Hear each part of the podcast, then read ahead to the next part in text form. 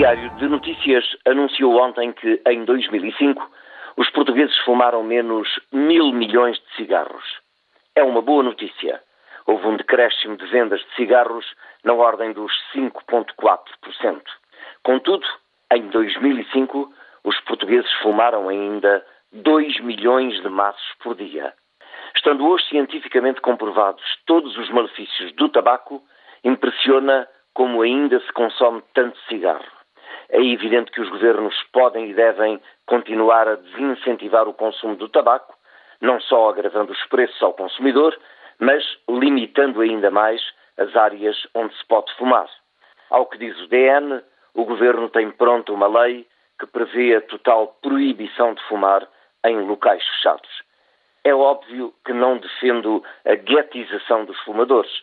Aqueles que estão dominados pelo vício e contra eles nada conseguem fazer, não podem ser ostracizados. É uma geração irrecuperável.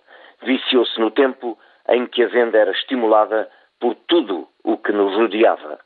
Mas agora, o que importa é libertar as novas gerações desse terrível vício que tanto dano causa à saúde. É preciso agir junto dos jovens sensibilizando-os para a necessidade de não fumarem. É aí que se tem de investir. Ontem, o país ficou chocado com a morte de um jovem ator de uma novela juvenil da TVI. A notícia brutal não deixou ninguém indiferente. As estradas de Portugal continuam a matar.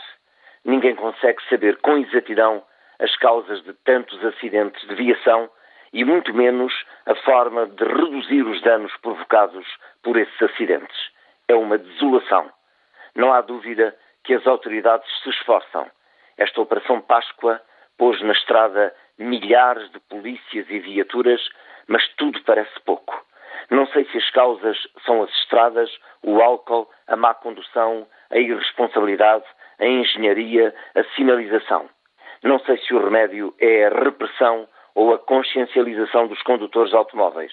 Sei apenas que estes acidentes provocam uma enorme dor nas famílias enlutadas que não conseguem nunca refazer-se do sentido de perda que acarretam. Uma verdadeira desgraça.